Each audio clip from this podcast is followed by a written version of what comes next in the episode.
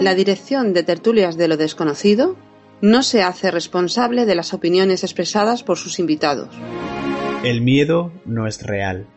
El único lugar donde puede existir el miedo es en nuestros pensamientos sobre el futuro. Es producto de nuestra imaginación, que hace que temamos cosas que ni existen en el presente ni a lo mejor nunca existirán. El peligro es muy real, pero el miedo es una opción. Esto es Tertulias de lo desconocido. ¿Estás preparado?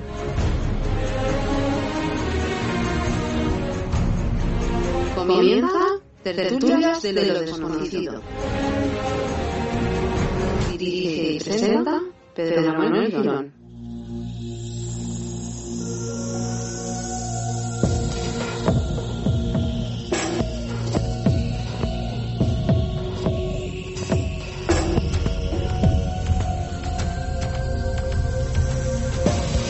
Los esclavos de un sistema con un 1% de amos. Somos los no escuchados, los apartados, un 99% de seres cabreados. Somos esos que llamaste locos, lobos esteparios apartándose de un fiel rebaño de robots domesticados. Somos esos guerreros solitarios que se han movido entre las líneas de los gritos leyes de este macroestado.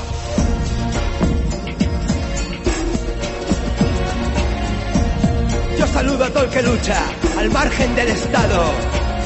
Yo saludo a la que está despierta. Yo saludo al que ya no está manipulado. Yo saludo a todo el que sabe y no quiere ser un esclavo. Nueva cita con tertulia de lo desconocido. De nuevo contamos con un invitado que nos acompaña junto a los habituales compañeros que ya conocéis perfectamente todos los oyentes y que saludamos enseguida. Hoy tenemos a una persona, pues yo creo que muy polifacética, es comunicador, es guionista y productor audiovisual, pero también un montón de cosas más. Técnico de sonido, músico, escritor. Y yo creo que, bueno, sobre todo persona muy activa en todo lo relacionado con temas sociales, políticos y muy buen conocedor de la situación actual de Venezuela. Yo creo que de los primeros que le escuché decir aquello de apaga la tele hace ya, pues, 2011, 2012, ahora me dirá él. Realmente, bueno, pues preocupado también por el tema de la industria farmacéutica, de los chemtrail. Yo también de la primera persona que he escuchado hablar de los chemtrail, ¿no? Recuerdo también, pues, aquel libro de Energía Libre, una entrevista que le hicimos aquí en Tertulia Desconocido hace ya, ha llovido cinco años. Y yo creo que, bueno, es un placer y tenía ganas de invitarlo al programa. Miguel Rix, buenas noches, ¿cómo estás? Joder, vaya presentación me has hecho. Muchas gracias, tío. Y bueno, estoy bien, estoy bien. Sí. Y bueno, según lo que tú decías, 2011 no, eso llevaba yo, mira, empezamos en Asturias a hacer giras eh, con Rix, antes con otras cosas, pero con Rix en 2004 y Sí. ya íbamos con un, bueno, no teníamos ni, ni- ni nombre de grupo, pero íbamos con una pancarta atrás negra, con letras blancas que ponía apaga la tele y despierta, o sea, imagina. Sea que ha llovido, ¿eh? Y yo también de las primeras personas que empecé a escuchar hablar del nuevo orden mundial, que es una cosa que queremos tocar en la tertulia con los compañeros. Pero si te parece, Miguel, los saludamos rápidamente y empezamos a, pues, a disparar, eh, fuego amigo en este caso.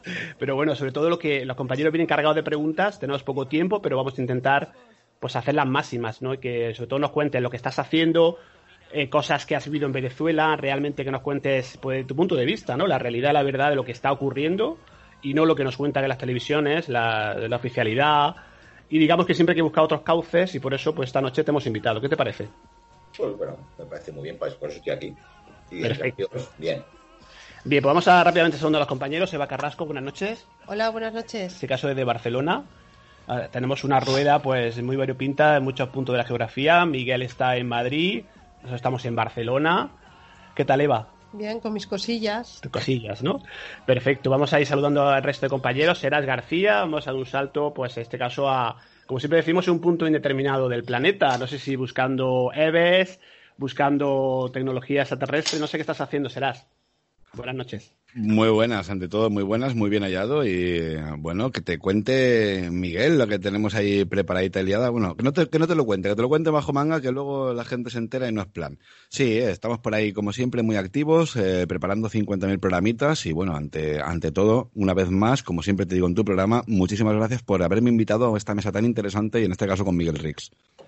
Perfecto. Luego os preguntaré, no, que no se me olvide, porque yo sé que estáis preparando algo que, bueno, puede ser importante, ¿no? De cara al tema este de la búsqueda, ¿no? No, no te vamos a decir nada. Ya te digo Ah, yo ¿no? que bajo manga, hasta que no esté todo eso y bien atado y bien, eh, no te podemos, no podemos decir nada en antena. Vale, pensé que ibas a dar una premicia en tertulia de lo desconocido, pero bueno, oye, mira, yo por lo menos lo Será, intento. será, será en su momento, será en su momento, pero de momento vamos, no podemos decir nada.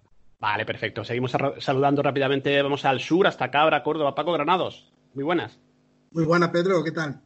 Pues, ¿cómo estás tú? Me decías antes de ahí fuera del micro que estaba lloviendo por Cabra. Qué cosa más rara, ¿no? Sí, por aquí en el sur es raro, de vez en cuando nos llueve también, que, viene bien para los olivos y eso, El sur pero sí llevamos existe. un par de días con, con agüita. Perfecto, Paco. Pues ahora introduciremos el tema y bueno, podrás preguntar al.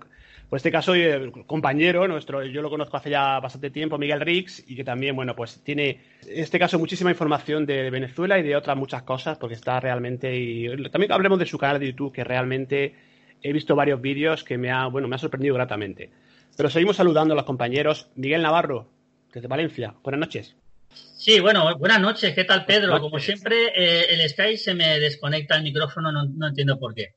En fin, nada, eh, vaya temita que vamos a, a debatir o a, o, a, o a- o ametrallar a Miguel Riz sobre el tema, sobre el temita que va a ser esta, que- que vamos a tratar esta noche. Tela marinera. Yo no sé si que te pongas un chaleco antibala o, o- o Miguel, no, no sé quién de los dos. Bueno, estamos, estamos acostumbrados. ¿eh? Nosotros aquí en Tertulio, que es un programa de misterio y también tocamos temas sociales y hemos tocado temas crudos y nos ha caído, bueno, pues ya lo sabéis vosotros, ¿no? Lo que no- por hablar de salirse un poco de la, de la normalidad, pues de lo que está, eh, bueno, lo que, lo que quieren que hablemos. No, no te puedes salir de... Te sabes un poquito y ya sabes lo que, lo, lo que nos ha pasado, ¿no? Habitualmente. Sí, es cierto. Bueno, pues seguimos saludando. eh, nos falta, pues todavía, Paco Bebiar, desde Valencia. Muy buenas. Hola, buenas, buenas a todos. ¿Qué tal? ¿Cómo estáis? Pues mira, con un montón de amigos como siempre la tertulia y con un gran invitado como es Miguel Rix. Sí, ¿Te sí, parece? mire, eh, es que me ha llamado mucho la atención. Se parece, es clavado a un compañero de trabajo, es clavadito, ¿eh? y encima se apellida Chávez, el, el compañero. No me digas. sí, sí, sí. Qué Tremendo. casualidad. Bueno, dicen que la casualidad no existe, pero bueno, ahora le preguntaremos si tiene Ya, algún ya. amigo. Sí, sí, sí, se parece mucho, ¿eh? es que es clavado. Yo también tengo bueno. Ahora le, le preguntaremos. Nos falta, creo que es David Dorado, también desde Valencia. Buenas noches, David. Hola, buenas noches, Pedro, y gracias por invitarme otra vez. Y a todos ¿Qué los amigos y a Miguel Gris. Que yo creo que tú tienes alguna, la has visto alguna vez, ¿no? Me comentabas, ¿no? El otro día en el, en el grupo que tenemos de WhatsApp, en algún café ovni. Sí, eh, sí, en Café Omni Valencia, cuando estuvo aquí en Café Omni Valencia, pues tuve el placer de verlo. vamos. Perfecto, Y- pues ahora y podremos. Estuvo bastante interesante, sí. Bien, pues eh, hablando de sus cosas, siempre que realmente no, no deja indiferente a nadie, ¿verdad?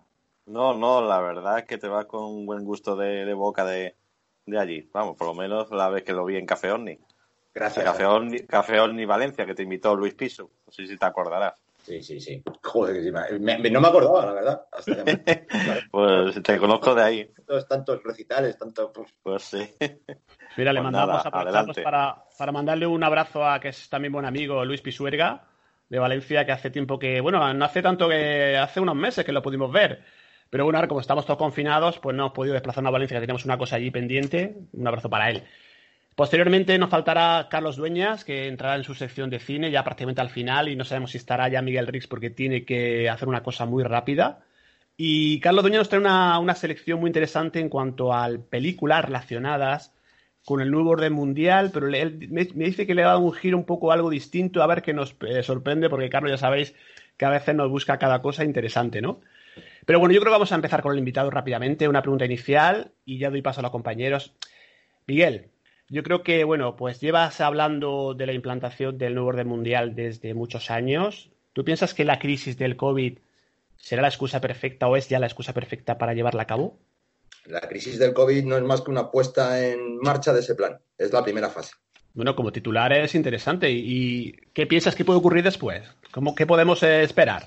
Mira, eh, no es nada es fortuito, ¿vale?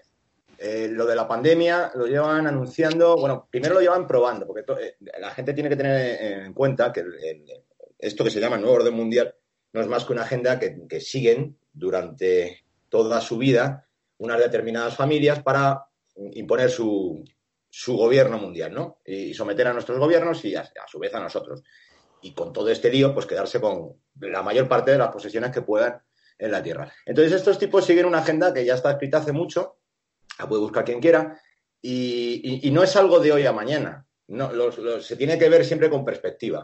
Entonces, hace años, eh, recordar que nos fueron preparando con las pandemias, primero con el N1H1, con el SARS, mm, el ébola, eh, bueno, siempre que había esa pandemia, la OMS, la Organización Mundial de la Salud, esa a la que sigue nuestro gobierno y que aplaude nuestro gobierno, siempre, siempre ha jugado con dos cosas. El miedo, porque nunca han sido pandemias que hayan exterminado a tanta gente, incluida esta.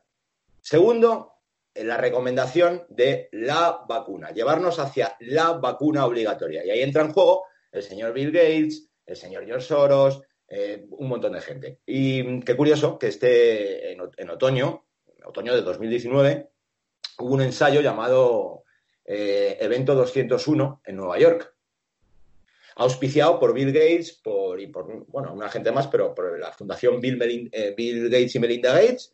Y curiosamente experimentaban con un virus llamado COVID-19 cuando no se había descubierto. Curiosamente, desde hace años están experimentando en, en China, no solamente en Wuhan, con, eh, probando con virus, insertándoles cepas, insertándoles eh, para que sean más, bueno, pues para, utilizarlos como armas eh, biológicas.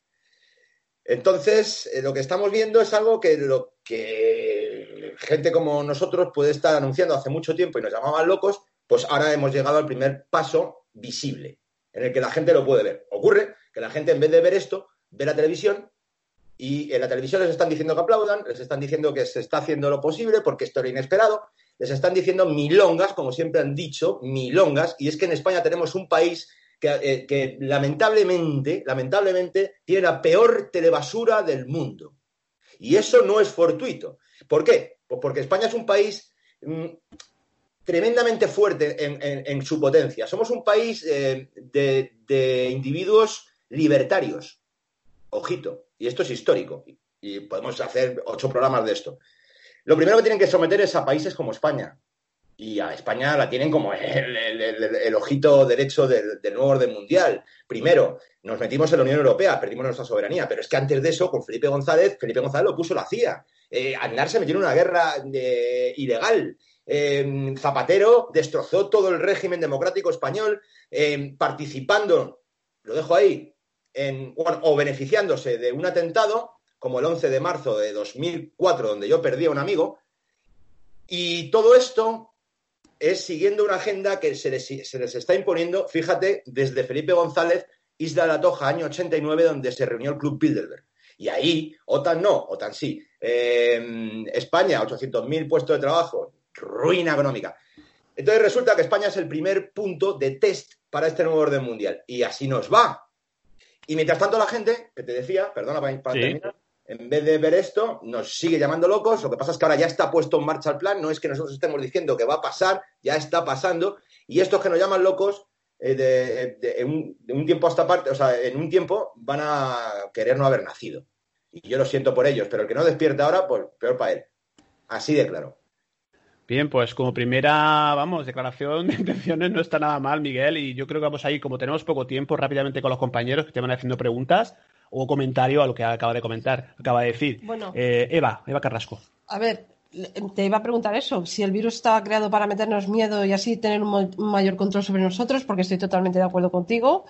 Y también, ¿crees que es una forma de, sabemos que los que nos escuchan a través del móvil y tal, pero ¿crees que también es una forma de implantarnos un, microchip donde podernos tener más súper controlados en un momento determinado, mandar microondas o lo que sea, y eliminar a gente o volverla tarada o cosas de estas, un control total sobre nosotros a través de los microchips que nos puedan implantar a través de una vacuna o lo que sea?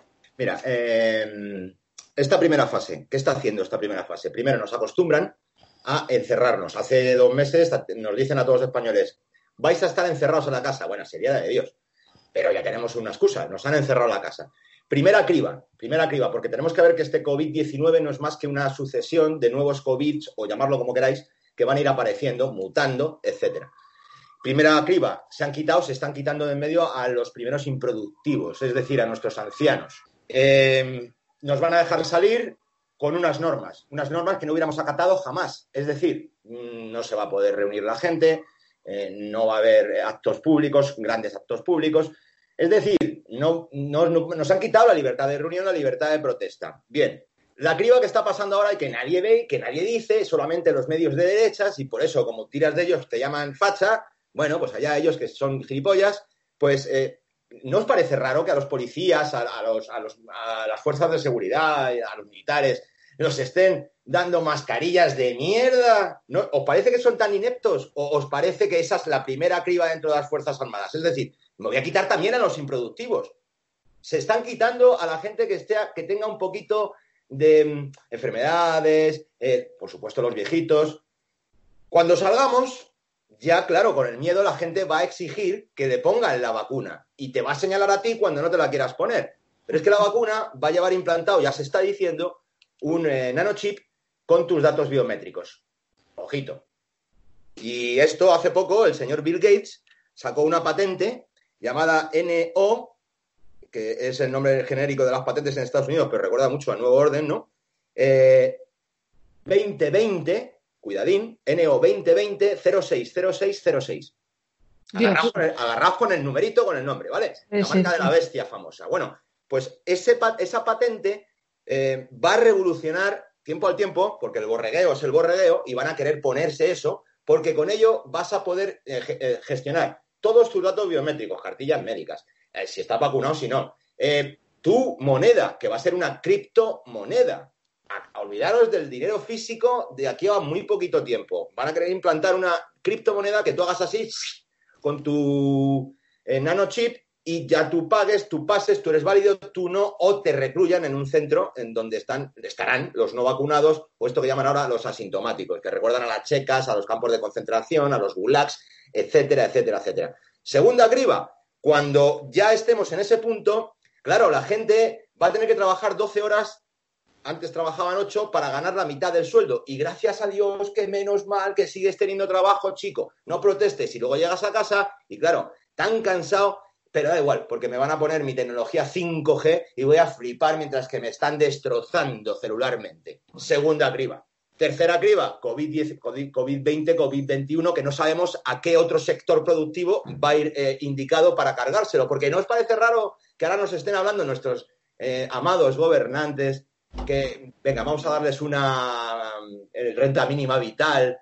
Ay, amigo, y, y tú que eres tan humanitario, ¿nos vas a seguir pagando toda la vida? Entonces el siguiente COVID será, pues estará diseñado no para viejos, está diseñado para una franja como la mía, de 40, 60 años, a quitarse los estorbos que, que no, ya no pueden producir, según lo que dicen ellos, porque vamos, yo puedo producir 20 veces más que cualquier imbécil de estos que está en el gobierno, pero bueno, ellos dicen que no. Así que sí, veo que este es el primer paso hacia que nos pongamos el, el chip y el que no se ponga el chip lo van a señalar y lo van a quitar. Pero eso lo estábamos diciendo hace años y nos llamaban locos. Y lo decimos hoy y nos siguen llamando locos. Y yo hoy sigo diciendo que me llevo curando con MMS, o sea, hace 11 años que yo me fui a Venezuela con dos frasquitos, el potenciador y el, y el clorito, y Sí. con eso nos curamos, mi mujer, mi hijo y yo, del dengue, de chikungunya y de otras tantas cosas que, que yo no sé ni lo que era porque yo no he ido al médico hace como 20 años. Entonces, quiero decir con todo esto que ya es problema de cada cual. El- eso que decíamos antes de despertar. Ya no da tiempo de despertar. O estás en un lado o te van a cribar. Y, y ojito, que los que estamos en el otro lado también nos van a querer cribar, pero bueno, pues le va a costar más. A mí para ponerme la vacuna me tienen que matar. Y antes me llevo a varios por delante. Pero, ¿cómo- pero Miguel, pero cómo lo, pero cómo, cómo, cómo hacemos para no, para que no nos obliguen y seguir viviendo? Vale, bueno, vamos a esa parte. Yo te digo lo que ellos quieren. Eh, que está, esto, pues, bueno, que nos oiga, que si quiere cortarse las venas, mejor no, que se las deje largas. Vamos a, vamos a, empezar. O sea, esto no es el fin del mundo. Esto es lo que ellos quieren. Depende de que nosotros traguemos. Y cuando digo nosotros, depende muchísimo también de quién nos gobierne en cada país. Porque, ojito, todo esto es el globalismo, que lo que se basa es en privar a las naciones de su identidad.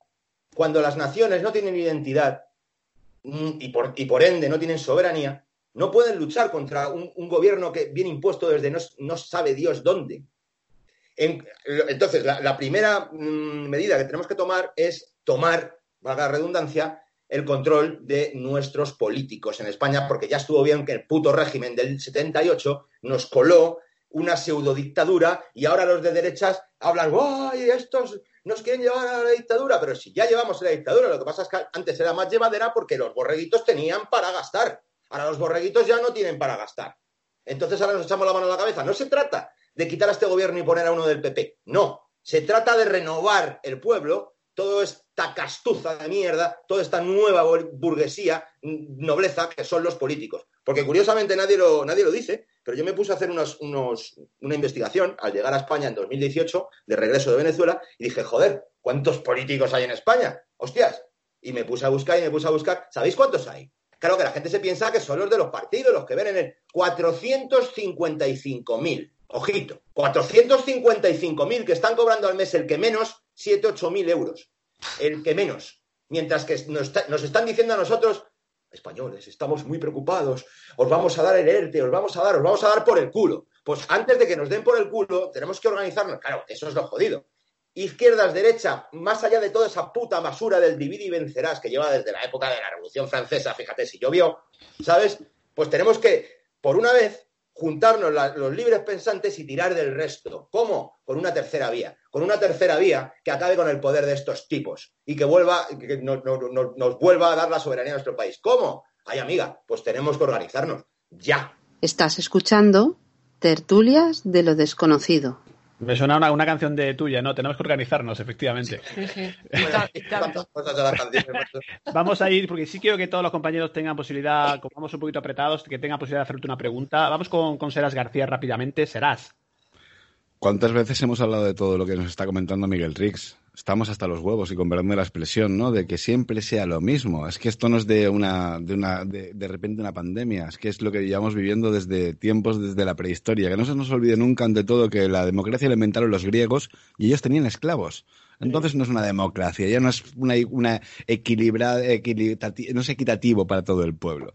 Y como de verdad es que mm, es que no voy a hablar más porque es que todo lo que ha dicho Miguel es algo que llevamos hablando durante muchísimo tiempo, que estamos ya hartos de lo mismo, la política da igual que la pintes de verde, de amarillo, cuando metes el dedo y hueles, huele a la misma mierda, da igual como te lo pinten. Y sí que me gustaría lanzar una pregunta a Miguel Rix, aprovechando que, que él fue para Venezuela pensando en eh, posiblemente igual me equivoco y si me equivoco, que por favor que me corrija, pensando que iba a encontrar ¿no? una nueva vida y que todo iba a ir mejor, me gustaría preguntarte, Miguel, eh, esa situación cuando hemos llegado aquí en España y de repente aparece un nuevo partido político como, fue Podemos, que parecía que iba a partir la pana, que iba a ser la panacea de toda la política a nivel eh, nacional, eh, ¿Realmente piensas que todo esto está subvencionado por parte bolivariana, por parte de Venezuela? ¿qué, opinas de, Podemos y sobre todo para toda esa gente ¿no? que en un principio vio a Podemos como el nuevo Mesías y de repente nos estamos encontrando como que ese señor tan comunista tiene un chaletito en Galapagar con una piscina de puta madre? Mira, eh, bueno, corrigiéndote un poco en eso, o sea, cuando yo me fui a Venezuela no me fui buscando una vida mejor, sino porque yo había escrito un libro Mm, que era Las mentiras sobre Chávez, en el que defendía muchas acciones que tomó Chávez desde la distancia de, estar en España. Y todo eso en el programa de radio lo fui transmitiendo. Y llegó un momento en el que, coño, no lo tuve claro. Y yo, como no me caso con ideología, ninguna, me gusta buscar la verdad, y si hay que pedir perdón y excusarse, pues se hace, lo he hecho mil veces, pues dije, voy a conocer Venezuela antes de seguir apoyando esto. Y bueno, pues ya sabéis cómo es la vida que no hay casualidades, sino causalidades, pues conocí a un tipo que me, eh, coño, pues tú eres eh, guionista y además eres técnico de sonido, vente que te doy trabajo ahí en Venezuela y que tengo unos documentales que hacer. Y allí me fui. Y al final, bueno, me viví mil aventuras allí, viví en siete estados, me llevé a la familia, yo me fui con 300 euros, quiero decir, a mí no me pagó nadie ni nada de esto. En ese momento yo tenía un programa de radio que se retransmitía en muchas emisoras, lo hacía yo en casa, lo hacía yo todo el podcast, pero luego lo enviaba a distintas emisoras. Una de ellas era eh, la radio del sur, que es como decir aquí en España, la radio del sur de Venezuela, que es como decir que aquí en España, eh, Radio 3, una radio gubernamental, ¿no? Fuertemente apoyada con emisoras en todo el país. Y yo seguí haciendo el programa, pero en los tres primeros meses de estar allí, yo ya estaba poniendo a caldo a todo, lo que yo estaba viendo, la corrupción que había, estaba denunciando que si decían que daban casas, como es que luego los militares las cobraban en, en... O sea, había una corrupción de la hostia. ¿Qué pasó? Que amablemente me dijeron que mi programa no era de la línea editorial de la radio y entonces yo me quejé y luego ya no tan amablemente yo llegué a recibir amenazas. ¿Sabes? Em, Podemos. En la época de la radio, antes de ir a, a Venezuela, yo a Podemos ya les estaba sacando la falta. Y te digo esto, yo viví el 15M bastante de cerca. Y yo allí no había gente de Podemos. ¿Vale? Esa gente de Podemos estaba haciendo cursos, haciendo eh, esto que se llama másters y todas estas cositas en universidades de Europa. Véase Pablo Iglesias. Que además estaba instruido en el rollito este de antiglobalismo que, que explotó en Italia con Jorge Giuliani, acordaros, uno ya es viejo. Y entonces esta gente, yo me puse a investigar antes de que hicieran Podemos, cuando sacó el otro idiota la tuerca, eh, me puse a investigar y di con una clave, que es que Pablo Iglesias y Teresa Rodríguez, creo que es, la morenita esta que es... mm, Sí. Sí, pues curiosamente estaban, eh, si no financiados, de eh, promovidos por la, eh, la sociedad esta de- del Soros, ¿cómo se llama? Eh, eh, no me acuerdo, una sociedad del Soros, y los llamaba aliados confiables en España, que había que promocionarles para que políticamente ascendieran. Y dije, hostias, o sea, que Pablo Iglesias ya está con, con Soros. Bueno, o sea que yo nunca los, los- apoyé a Podemos, de, hecho discutí, perdí amigos del 15M, porque eh, acordados del 15M, era ni izquierda ni derecha, era PSOE y PP la misma mierda, es todo este rollo, y resulta que de ahí va, y como todo buen trotskista, todos los trotskistas eh, van haciendo su izquierdización del movimiento, infiltran todo, el, todo su, su, su morralla, su morralla eran pues todos los, eh, los que luego fueron Podemos, y transformaron aquel movimiento cívico, civil, perdón, en un movimiento izquierdista, y a mí me mosqueó. Yo me fui a, Venezuela, eh, o sea, yo seguía a Chávez, eh, no por izquierdista, yo nunca fui un marxista de estos, de, de hecho vengo del anarquismo, de, no del de poner bombas, que de eso podíamos también hablar, que si, acaso el, poner bombas no fue la, falsa bandera de, de final del siglo XIX y primero del XX para cargarse un movimiento que hacía competencia a las dos opciones únicas del sistema, que son el capitalismo y el comunismo, socialismo. Entonces ahí sale el anarquismo, comunismo libertario, llamarlo como sea, yo vengo de ahí. Y, claro, había que hacer el terrorista, el terrorista para, para desprestigiar este movimiento. Entonces, a mí me gustaba el Chávez porque, primero, señaló a las 147 corporaciones que dominan el mundo. Y eso lo hizo al final de su vida, justo antes de que se agravase su cáncer en extrañas circunstancias. Dos meses antes de morir. Eso está grabado. Y dos, porque Chávez, en el final de su mandato, eh, igual que en esa época, quiso quitarle el poder a todos los que se lo había dado eh, y hizo la ley de comunas para dárselo al pueblo. Y bueno, eso fue un, fiasco, pero la intención, el tipo empezó a parafrasear a Kropotkin, a anarquistas eh, de los buenos, librepensadores, y claro, a mí me atrajo muchísimo. Y dije, para allá que me voy. Claro, este tipo es un grande.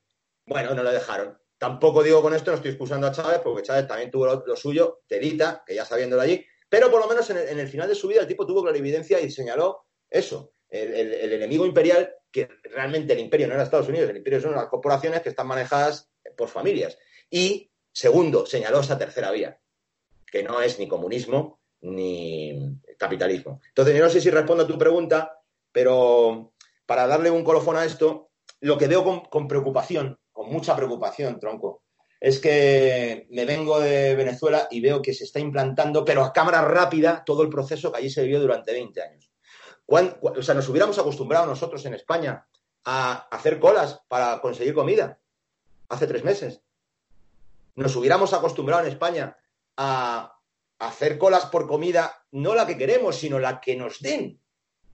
Nos habíamos acostumbrado nosotros en España a un control de precios. Las mascarillas a 0,99 que solo hace el gobierno. ¿Sabéis para qué? Porque ellos las importan a 2,50 para acabarse con, acabar con la competencia. Para que todas las empresas cierren, porque no pueden producir mascarillas y no pueden competir con el gobierno. Claro, luego te llega el mamarracho de izquierdas y te dice que hay que fijar eh, precios. Y es que no saben, no tienen ni idea de historia, porque desde Diocleciano, desde el emperador, estoy hablando de Roma, desde Diocleciano, que fue el primero que hizo el edicto de precios, cuando tú limitas el precio de un producto, esto es de libro, matemática de libro, que es una matemática que los de izquierda no entienden, pero funciona siempre es igual. Tú pones un control de un precio de un producto y el, el producto automáticamente desaparece.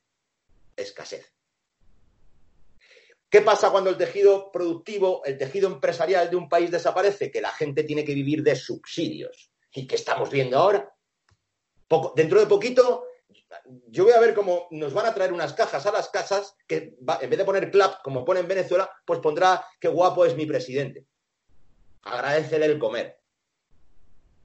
Entonces yo no sé si te respondo a esta pregunta, pero bueno, pues no, yo estoy muy preocupado con el Coletas ahí encima en el CNI. Ese tipo es un bicho.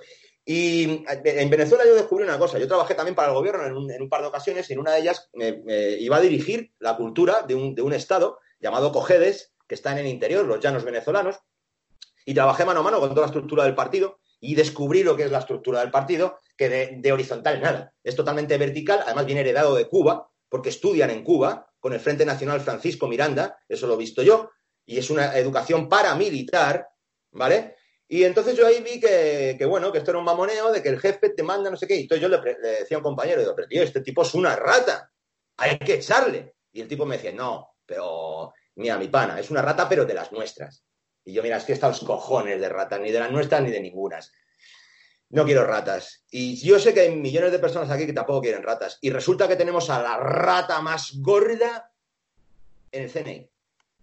Fíjate que, y terminando, porque yo sé que Pedro tiene mucha prisa con todo esto de hoy, eh, ya que a, a colación que me preguntabas si habías respondido a mi pregunta, te digo que has dado en el clavo, que ahora mismo ese personaje está precisamente en el CNI, ni más ni menos. De verdad que muchísimas gracias por tu exposición.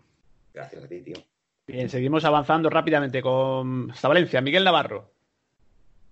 A ver el micrófono de Miguel Navarro. Eh, eh, después de todo lo que habéis dicho, me habéis quitado creo que más del 50% de las preguntas que tenía preparadas. En fin, yo me voy a pasar ahora, porque claro, de Venezuela creo que lo habéis hablado todo. Bueno, no, tengo una. eh, ¿Me va a dar tiempo a, a hacer varias? en No, no, todo el Miguel. programa? Desgraciadamente, Pues entonces Chicos, chicos, una cosa. Bueno, pues Una cosa, un segundo, un segundo. Eh, que si esto se queda corto, yo me comprometo a volver otra vez. O sea que No, no, te lo iba a decir. Te lo iba a decir porque se, no, se nos va a quedar corto porque tú te tienes que ir en, en breves instantes. Entonces, hacemos una pregunta eh, rápidamente y te emplazamos para otro día. ¿Qué te parece, Miguel? Perfecto. Vale, perfecto.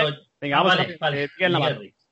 Bueno, yo voy a hacer una pregunta a Miguel Reis a ver que, en su opinión personal, ¿eh? Eh, ¿Qué opinas de la versión oficial sobre los atentados del 11M y la muerte de Fernando Mujica? ¿Qué quieres? ¿Que me metan preso? Pero venga, te lo voy a... Te lo voy a... Hombre, Yo lengua, no sé. Te he dicho que te pongas el chaleco antibalas, tío. No me vengas ahora. Pero, te- pero tú te vienes conmigo a la celda, ¿eh? Hombre, yo te hago la pregunta, ¿eh? Tú si quieres la respondes, si no, no, ¿eh? Aquí hay una cosa muy extraña, que es... Y hasta donde puedas, perdona. Una cosa muy extraña, no, una cosa muy evidente. Una cosa muy evidente que es que todo el que ha investigado la línea que investiga Mújica, pues no ha acabado bien. ¿Y cuál es la línea que investiga Mújica? Pues una línea que sabemos todos, que saben los de derechas, que saben los de izquierdas, pero todos, que todos callan. Y es que ahí participó, o sea, eso no fue un atentado islamista. Ya tenemos las pruebas suficientes, pero vamos, las teníamos ya en su momento. Pero llegó el Ferreras con las tres capas de calzoncillos de los, de los eh, islamistas y, y- bueno, y, lo- ahí seguían los de derechas que se había sido ETA y los de izquierdas que se había sido eh, los, islámicos, ¿no? Pues no, señores, esto fue, acordaros, vamos a ponernos un poquito en el contexto, 2003, 2002, 2003, 2002, incidente Isla, Isla Perejil, Marruecos contra España, acordaos. Eh, aguas territoriales, cosa que se está dando hoy día también mientras que nuestro gobierno no hace nada, porque Marruecos, cada vez que España está débil, intenta meternos un bocado en las aguas territoriales y, aquí parece que nadie se da cuenta. Que, anda el monito bueno, ahí el monito guapo, ahí el monito que le voy a dar una paga, me cago la... Bueno, pues eh, el tema es que me- el señor Andar prácticamente le declaró la guerra a Marruecos. ¿Qué pasa? Que Marruecos por entonces, ahora sí, pero por entonces no podía hacer frente a esa guerra y entonces se replegaron. Francia son siempre, siempre aliados de nuestros mm, enemigos. Siempre. Y Francia, junto con Marruecos, servicios secretos, y esto hay muchas fuentes, pues eh, se sabe que estuvieron detrás de esos atentados. Eh, yo perdí un amigo en ese atentado y se llamaba David Vilera. Y ojalá, y Dios quiera, que no me muera yo sin que metan en la cárcel a todos los cabrones que, que hicieron ese, ese atentado, porque además con ese atentado nos cambiaron la historia en España. Nos la cambiaron. Porque si bien Aznar era un cabrón por haberse metido en la guerra con Irán, con Irak, perdón, eh, sin pruebas, acordaros, las armas químicas que, que no existieron, pues sí, pero en España en, ese, en, ese, en esa época la gente vivía bien y, y resulta que había un, no sé, no hablamos de porcentaje, pero yo te puedo decir que un 80% de gente que era política, que pasaba de políticas. 16 años después estamos otra vez en pleno guerra civilismo, con, la, con, con los Mauser otra vez cargándolos. No sé si hemos avanzado, pero yo creo que ese atentado es clave. O sea, bueno, claro que sé que no hemos avanzado, hemos avanzado una mierda, y claro que sé quiénes son los culpables, pero pues no te voy a responder más. Nosotros sí tenemos que seguir avanzando. Miguel, si te parece, con Francisco Bebiar. Sí, eh, muy bien. eh, estoy completamente de acuerdo con lo que dice él. Y, y sobre todo el, el tema sobre Podemos, el vicepresidente social, el hombre este, el Goletas, pone vicepresidente social y de la Agenda 2030. La Agenda 2030 es un- una de las patas del, del globalismo, del nuevo orden mundial, ¿no? La Agenda 2030 es, es para, que, para demostrarnos que somos gilipollas, decirnos, mira lo que vamos a hacer con vosotros. Lo que pasa es que la gente, como no le gusta leer, como la más que le gusta que se lo más que la sexta, se lo más que el, el, el Jiménez Los Santos, o que se lo más que pues el que le guste a ellos, pues no profundizan. Pero si profundizaran, verían lo que es la Agenda 2030, y la Agenda 2030 no es más que ponerlo de un un bonito modo, como la Carta de la Tierra, que es poner de un bonito modo las intenciones de la élite con respecto a nosotros. El ecologismo Greta Thunberg, pues el ecologismo Greta Thunberg, que todavía siguen defendiendo más de uno, se está cargando todo el campo y luego dice la España vaciada, los animalistas estos gilipollas, eh, y lo siento, pues si sois animalistas, pero pues dejar de serlo porque es, es, es, es estúpido, es estúpido. Yo adoro a los animales, yo soy asturiano, he, vivido entre animales, eh, coño, pero los seres humanos son algo bastante más elevado, importante, y si nosotros no lo vemos así es que somos retrasados mentales. Bueno, pues hay millones de retrasados mentales que siguen aplaudiendo a, a una niña que tiene 15 años, que, tiene, que está loca, que tiene síndrome de Asperger, y que dice, How I dare you, y todo el mundo dice, ay Dios mío,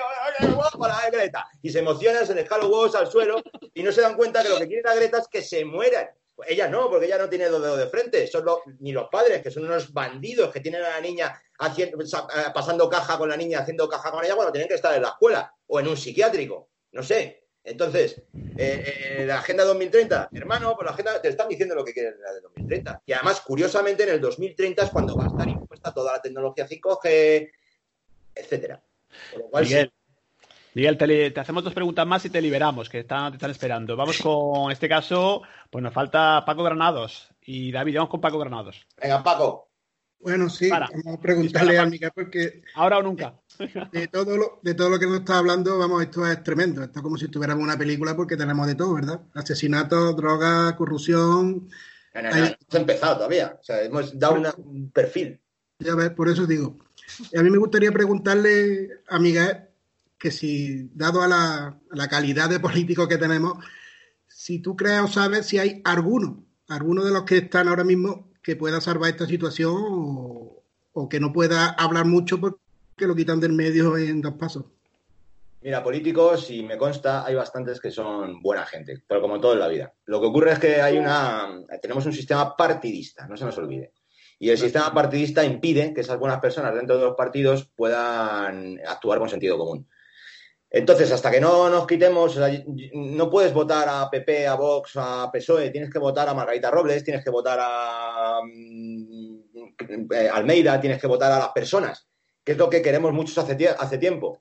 Personas válidas, personas válidas que sepan desarrollar su labor por la que gobiernan, ¿no? Si es un ministro de Sanidad, coño, yo no quiero un filósofo, yo quiero la primera eminencia española, eh, yo qué sé, virología, lo que fuere.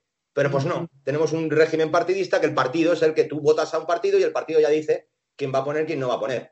Eh, entonces, a tu pregunta, pues sí, habrá mucha gente buena, pero no les dejan serlo. Bien, continuamos para ir concluyendo con David, David Dorado. No, es que yo prácticamente me ha, me ha- me ha- me ha respondido todas las preguntas que tenía en mente. Sobre todo le iba a decir que si esto era el, el principio del fin de los tiempos.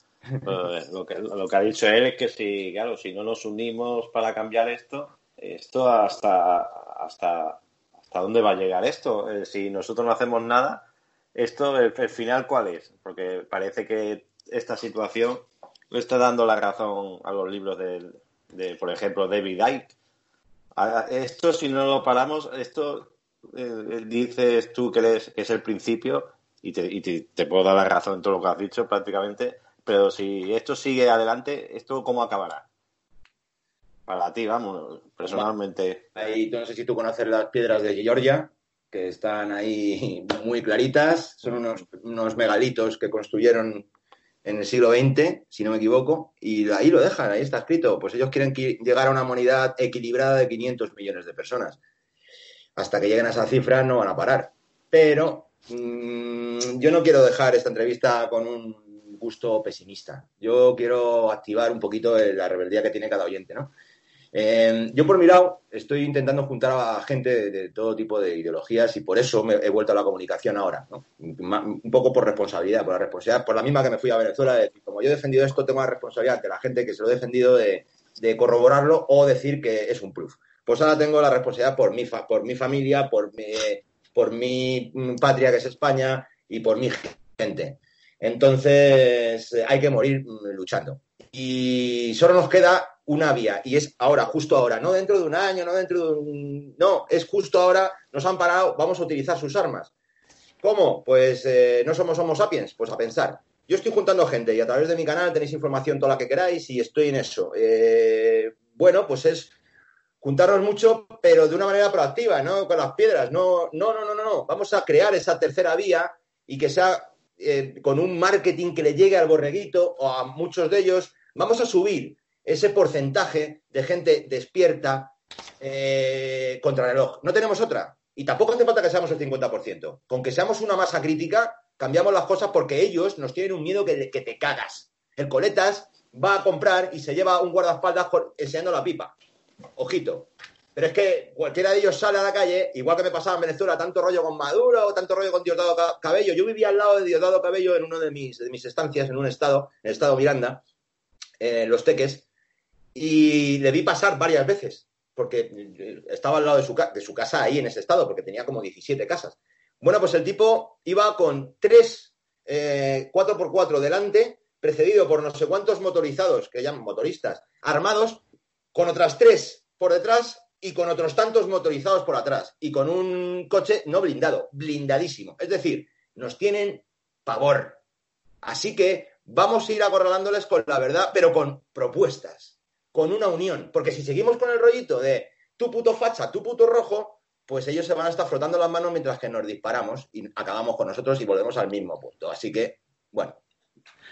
Pues 42 minutos de grabación que no tienen desperdicio, Miguel. Te emplazo rapidísimamente para otro, otra oportunidad que tú que podamos concretar, porque se nos quedan seguramente muchas preguntas a los compañeros, a mí también. Así que te molestaré de nuevo, que lo sepas. Bueno, yo me dejaré molestar de nuevo. ¿eh? Muchísimas gracias y sobre todo un sitio donde aparte del canal de YouTube, eh, bueno, también es activo en Facebook, pero fundamentalmente te estoy viendo últimamente en el canal de YouTube en Salud y Libertad ese 2.0, ¿no? ¿Qué has hecho?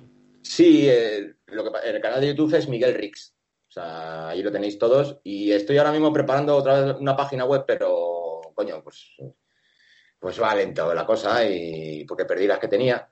Entonces, sí, porque, dentro... disculpa, entré en el enlace de somos mejores que ellos, punto com creo que era, o punto no sé qué, y sí, sale una cosa en chino, sale una cosa, no sé qué te han hecho con la página. No, bueno, no me han hecho nada, yo dejé de renovar el, el, ah, vale, el, el típico dominio, pero bueno, sigo teniendo de miguelrix.com, lo que pasa que todavía la página no está, no está, activa. Así que si alguien quiere seguir el trabajo, pues nada, que se meta en YouTube, eh, Miguel Rix, y ahí tengo un montón de vídeos, y ahora estoy haciendo un programa, Salud y Libertad, que era el mismo programa de radio antes, pero ahora en vídeo, por eso lo llamamos Salud y Libertad 2.0, en el que, bueno, pues, eh, estoy, aparte de dar información, pues mi objetivo es juntar a todas esas mentes pensantes que tengan lo que hay que tener para eh, plantarle cara a este sistema, porque no hay otra. Pues cuenta con nosotros, Miguel. Lo sé, si no, no hubiera venido. ya nos conocemos un poquito, hace muchos años. Pues nada, muchísimas gracias por tu tiempo, que sé que te, te están esperando rápidamente y nada, un gran abrazo y estamos en contacto, Miguel. Chicos, muchísimas gracias. ¿eh? Eh, un abrazo a todos y lamento tener que correr tanto, pero vamos, que tenemos más días que longaniza, que decía mi abuelo. Desde luego, y repetiremos. Sí, sí. gracias. Un abrazo. Gracias. Buenas noches. Un abrazo, Miguel. Abrazo, Miguel. Yo saludo a todo el que sabe y no quiere ser un esclavo. Yo te saludo si no aceptas el nuevo orden mundial ya estipulado. La banca y su esclavitud. Sistema capitalista totalitario. Los Bilderbergs, el G20, la Unión Europea. Una sola nación posible gracias a la mansedumbre de un 99% de esclavos. Estás escuchando Tertulias de lo Desconocido.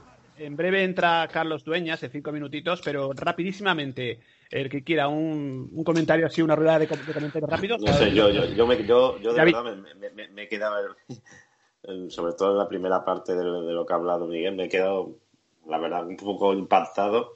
Eh, Yo te, digo una cosa, Pedro, yo esto, lo que ha dicho lo, lo hubiese escuchado hace un año y yo hubiera dicho, este hombre está, eh, está zumbado. No, no, no zumbado tampoco es la palabra, es, eh, es mucha conspiración lo que está diciendo. Es, es una locura, vamos, tampoco, no quería decir eso. Pero después de lo que ha dicho, viendo lo que estamos viendo, es que este hombre tiene razón. Este hombre tiene razón. Te digo, si lo hubiese escuchado hace un año, digo, esto, esto, esto es una locura lo que está diciendo. Pero es que, es que lo, lo- está clavando. Yo creo que lo que dice este hombre eh, lo estamos viendo. Es el principio de- de- de algo. Eh, Pues, ¿Cuántas veces, sí, cuántas veces lo hemos hablado, ¿no? Eso de que... Sí, pero digamos, siempre tener dice, ese- bueno, lo hablas, pero Sí, ah, no haces caso. Sí, David, pero por ejemplo, eh, se nos olvida siempre algo, es que a día de hoy está ese divide y vencerás, que es lo que Miguel Riggs ha intentado estar exponiendo a lo largo de toda la conversación.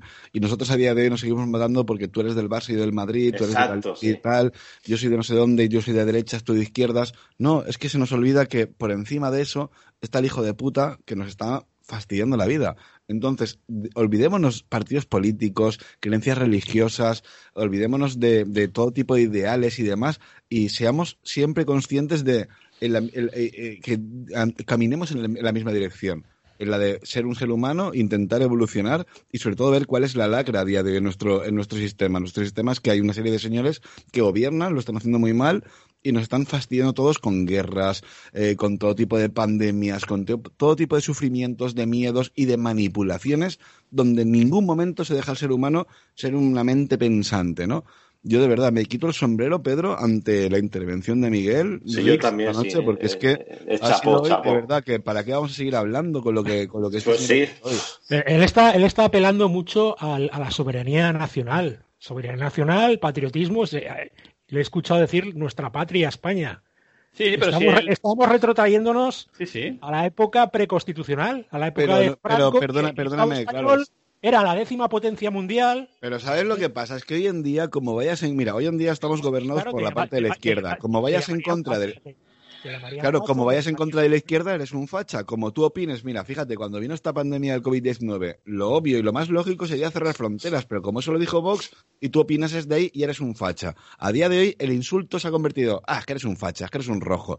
Pero tú eres gilipollas y punto, ya está. Pero Si tú me insultas de esa manera, Lo, lo acaba, lo acaba de decir, eh, lo acaba de decir es el, el globalismo. España es un laboratorio del globalismo. Sánchez se ha reunido con, con esta gente muchas veces y ha tenido ha, teni- ha tenido mucha mucha mucha con- conexión con, con Soros, con Pero que le hemos dicho muchas veces que España es el laboratorio clandestino de Estados Unidos para hacer todo tipo de experimentos. Llevamos desde los años 80 experimentando con el clima, con el proyecto PIP, el proyecto de, in- eh, el proyecto de intensificación de las precipitaciones, donde España se convierte en laboratorio. Luego pasamos Es que al desde- tema de, por ejemplo, Desde, desde el año, sete- eh, lo acaba de decir, desde el año 78, que cuando, cuando llegó la Constitución, entre comillas, el, go- el gobierno anterior, pues en la última etapa ya estaba ya más escorado al globalismo, en la época del tardofranquismo, todo esto, pero ya cuando llega el- la democracia, ya es una intervención absoluta del Estado. Es que no existimos. En el concierto internacional no existe el Estado español.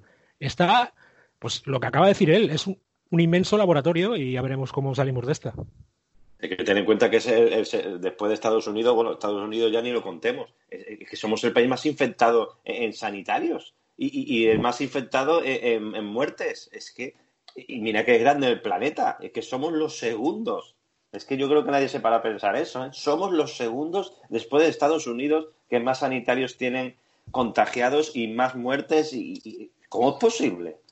A mí, a mí, se se, tiene que a mí morir, se me- se tiene se me que ha morir una abuelita que no tiene culpa de nada, una residencia, que no se ha podido despedir de sus seres queridos, o de la gente que le ha fallecido un padre, una madre, un hermano, y no se han podido acercar, y sin embargo estos son normales del gobierno, no se muere ninguno. Oye, hay que fastidiarse.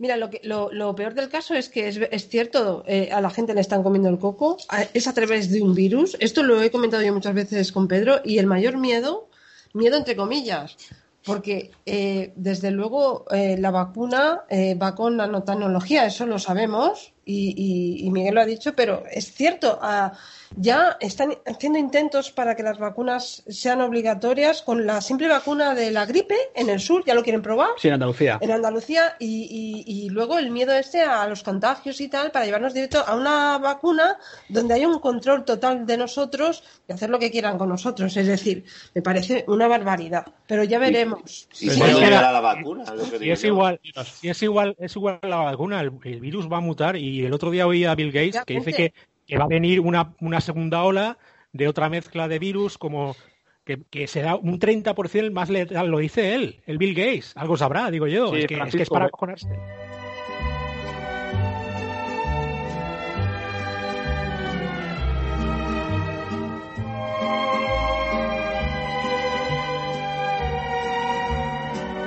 Vemos a, conectado a Carlos Dueñas, que saludamos. Carlos, muy buenas.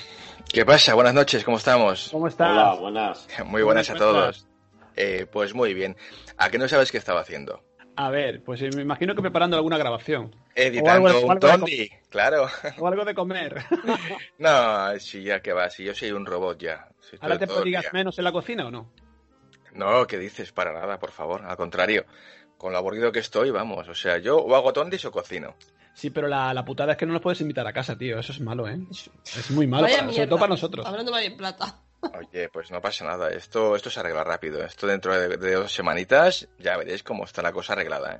Bueno, pues mira, esta noche que hemos tenido se acaba de ir porque tenía otro compromiso, se ha ido rápido y veloz, como él es Miguel Riggs, que nos ha, bueno, pues nos nos ha hablado de Venezuela, nos ha hablado del nuevo orden mundial. Y la sección de hoy, Carlos, yo sé que tú tienes preparado algo también en relación, pero con un giro ahí, digamos, eh, distinto al nuevo orden mundial, alguna, algún símil, alguna película relacionada. Mm, a ver, vamos a ver. Es que el nuevo orden mundial, si cualquiera puede buscar en Google películas sobre el nuevo orden mundial, eh, bueno, sí. Eh, pero ¿qué es el nuevo orden mundial? Porque yo desde que tengo uso de razón, el orden mundial nunca ha cambiado, ¿no? Sino ha cambiado el grado de, de los- de- el grado de control que tienen sobre la, la población. Pero ellos siguen siendo los mismos, los de arriba, más o menos. O sea, poco, poco orden hay. ahí. Pero bueno, aparte de eso, a ver, hay películas que sí que lo han abordado de forma quizás más metafórica, ¿no? Hubo, hubo un especialista, que ya os imagináis quién es, Stanley Kubrick, ¿no? Que lo tocó en dos películas, ¿no? Y la segunda le costó la vida, ¿no? Uno ya, ya era mayor el señor, pero bueno, mm, le costó la vida, ¿no? Es WhatsApp, ¿no? Pero bueno, vamos a empezar, si queréis, por otro tipo de películas.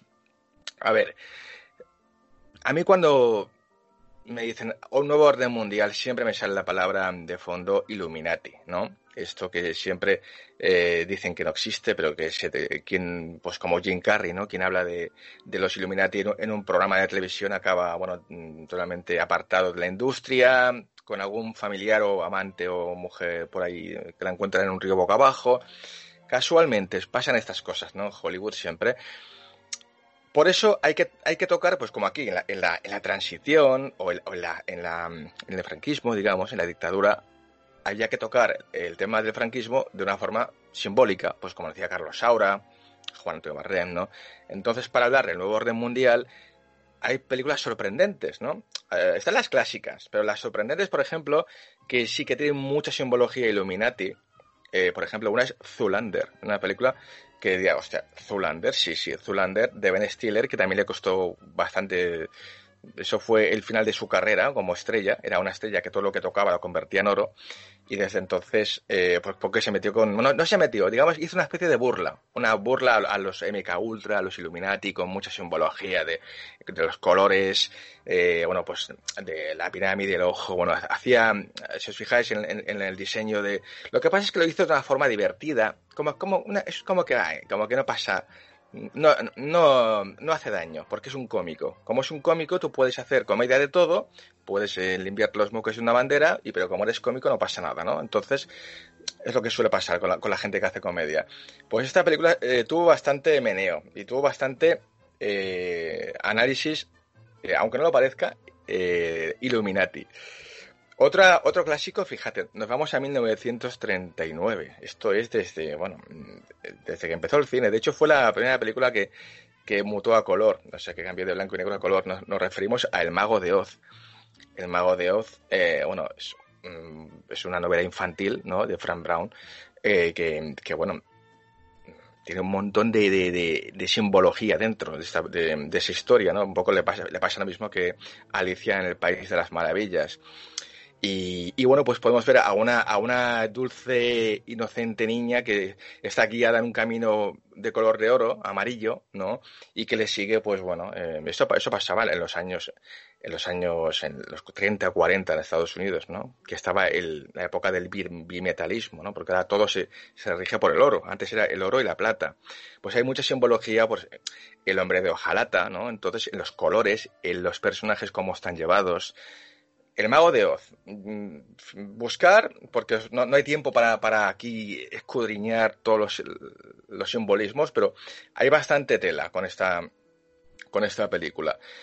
Hay otros, bueno, hay bastantes clásicos, ¿no? Por ejemplo, a mí me gusta mucho una película que me encantó, eh, que para mí es, hicieron Matrix, pero con 4 millones de dólares solo. O sea, y mucho antes. En el año 88, John Carpenter hizo un peliculón llamado Están vivos, que, eh, que, yo creo que Matrix es lo mismo, pero claro, hecho con mucho más dinero y mucho más espectacular, ¿no? Pero es que es exactamente la misma historia. O sea, es, es de, de repente que una... Me las, me las, perdona, me las has quitado de la mente porque cuando terminara la, la, intervención te iba a preguntar por la de por la del maestro Carpenter. Por que favor. Para mí, el, el, para mí es una de mis favoritas de, de esta temática.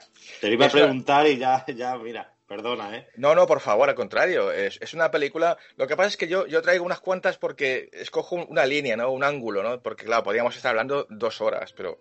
Eh, pero están vivos, sí que tiene razón. Es un peliculón que quizás con el tiempo ha cogido, ha cogido ya. Eh, la pátina ¿no? de película de culto, ¿no? Porque al principio no tuvo nada de éxito, ¿eh? esta película, nada, cero. La gente se reía, ¿esto qué es? Además está, el actor ni siquiera es un actor, es un, era un luchador, eh, Roddy Piper, ¿no? que ya falleció, ¿no? Era un luchador de lucha libre, o sea, una película muy loca.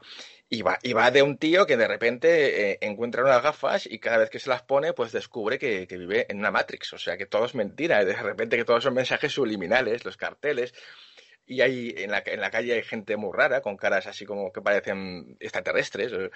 Bueno, es loquísima, inteligentísima, súper como siempre, John Carpenter, yo creo que es los tíos que mejor filma, tiene, o sea, planifica, me pongo muy técnico ahora, pero planifica como nadie este tío, los mejores que planifica, fijaos la cosa, etcétera, ¿no? Maravilloso. Eh, y esta la aconsejo. Esto es, esto es ya, os digo, eso es Matrix con 4 millones. Con 4 duros y hicieron Matrix. O sea, una forma muy inteligente de hacer la misma historia que Matrix. Pero vámonos, si queréis, ya eh, al maestro, Stanley Kubrick. Y luego quizás mi favorita, que, que toca un poco lo que es la, la granja humana esta, ¿no? Que estamos viviendo, ¿no? Pero vamos a hablar de, de Stanley Kubrick porque ya tocó mm, en dos películas, ¿no? De hecho, en la, en, la granja mecánica, la primera, que fijaos que John Carpenter siempre con los, eh, cogía novelas que eran muy buenas, pero sus autores mmm, se quejaban mucho. Por ejemplo, a Stephen King no le gustó nada la adaptación que hizo de, Resplandor. O sea, se, le pareció penosa, malísima, ¿eh? Eh, y bueno, al actor también la naranja mecánica dijo que era, que era una, una porquería de, adaptación lo que hizo. Lo que pasa es que él cogía historias para luego añadir cosas de su cosecha, ¿no? Cosas de... y a meter muchos elementos. Quizás, la naranja mecánica pues te habla de, de ese futuro distópico, ¿no? Eh, en el que curiosamente al más malo de todos los malos, ¿no? A Alex, eh, le ponen, hacen un experimento con él, ¿no? Que es el método Ludovico. mm, Que se trata de, es un experimento nuevo, mm, que quizás esto se podría extrapolar al tema de, actualidad del coronavirus. Es un nuevo experimento en el que te van a curar, te van a curar, de, te van a quitar la maldad humana. O sea, él es tan malo que es un experimento que te, que está diseñado para sacar esa maldad humana. Lo que pasa es que se dan cuenta que un ser humano sin maldad deja de ser ser humano. Y claro, eh, para usar, para quitar la maldad a un ser humano, lo que hacen, lo torturan, lo putean, le hacen las mil y una perrerías y claro, mm, es peor casi, ¿no? Que los que los que intentan quitar la maldad, ¿no? Porque tenían que quitársela ellos mismos. Y luego la gran película que habla así, la gran película sobre los Illuminati, eh, que también le, costó la vida, y no lo digo yo, esto, y más yo creo que lo dije aquí en este programa hace ya un tiempo, ¿eh? Lo dijo Nicole Kidman en una entrevista sí. en Natural Queer, eh, que, que, dijo, mirad, yo solo os digo una cosa, eh, porque oye, ¿qué, ¿qué, hay de eso, de que de Kubrick, no sé qué, es la película que tuvo problemas con Ice Watch ¿no? Eh, hablamos de Is WhatsApp, ¿no? Evidentemente, la película maravillosa del 99 con Tom Cruise y Nicole Kidman. Y, le, dijo esta frase Nicole Kidman en una entrevista. Eh, dice, a mí me llamó por teléfono de madrugada eh, y me dijo, coge lo que tengas a la mano y sal corriendo. Nos van a envenenar a todos tan rápidamente que no nos dará tiempo ni a estornudar. Y colgó el teléfono. Y, y apareció muerto a la mañana siguiente. ¿Por, por qué? Pues porque se metió pues con toda la... Quizás la película no, no, no, va, no es frontal, ¿no? No te dice, mira, estos son los Illuminati, estos son los rituales que hacen. No es frontal contra ellos, pero sí que usaba mucha simbología, sobre todo masónica, ¿no? Y quizás sí que, bueno, pues le costó, eh, bueno, yo no sé si fue a, consecuencia de eso, pero la, la verdad es que no puedo ni siquiera disfrutar el día del estreno porque murió antes del estreno Stanley Kubrick. La aconsejo, es de las películas mejores que, que, que simboliza lo que es el, el, bueno, pues el control, ¿no? El control de, de, de una relación, ¿no? De una relación, de, de una pareja que, que, tiene una vida perfecta, tienen dinero, lo tienen todo, pero se dan cuenta de que les falta algo, ¿no? Y bueno, pues van cada uno a buscar por la noche, ¿no? A ver qué se encuentran, ¿no? Y bueno, pues la noche es muy mala, como todos sabemos. Por último, me gustaría recomendar lo que es para mí una, película que refleja perfectamente pues lo que es una pues un universo, una, una cosmovisión de gente en la que están todos reunidos en un manicomio, ¿no? Me refiero a alguien boloso venido del cuco, la película de Milos Forman del año 1975, ganó un montón de Oscars, con Jack Nicholson impresionante, para flipar esta película. Para mí, una de las cinco mejores, esto es mi, no la historia, sino para mí, es igual, me da igual el orden. Entonces, Mm, Bueno, es una película en la que, curiosamente, un, un tío, un cara dura, que, que bueno, pues eh, para pagar un- una, una pena se hace pasar por loco mm, y se mete en un manicomio. ¿Qué pasa? Que mm, ahí están todos dormidos con una, con una medicación que cada día pues suena esa música horrorosa y es la hora de la medicación, ¿no? Y les dan esa medicación, ¿no? Y cada noche mm, pasan los días y siguen todos iguales, no piensan y de repente aparece un personaje que les hace, les hace pensar, simplemente eso, ¿no? Les hace, oye, pensar por sí mismos, oye, que, que esto, tú, ¿qué, planes tienes en la vida? ¿Te vas a quedar aquí toda la vida? Es que esta, eh, sí, sí, es que no, esta gente me está curando, no, no te está curando, porque si te curan, ellos dejarán de, de- dejarán de tener trabajo, entonces no les interesa curarte, no te das cuenta. Y los mantienen sedados, dormidos, ¿no? Eh, y quizás la única forma de acabar con el elemento transgresor, que es el elemento que les hace pensar a ellos, es realmente lobotomizarlo, volverlo loco, ¿no? Quitarle el cerebro a esa persona que, que se ha metido, ¿no? En- y solo, bueno, la, maravillosa actriz Louise Fletcher, que ganó el Oscar a Mejor Secundaria por la enfermera Red Shirt. Y eso simboliza un poco lo que es la, el nuevo orden mundial, ¿no? Esa medicación que nos dan nos- a nosotros cada cuatro años en forma de urnas, ¿no? Como, mira, pues esto es la hora de votar, ¿no? Ahora ya siéntete que eres útil en la sociedad y que tú tienes el control. Mentira. El control lo, lo tienen siempre ellos. Y bueno, es un poco lo que quería deciros.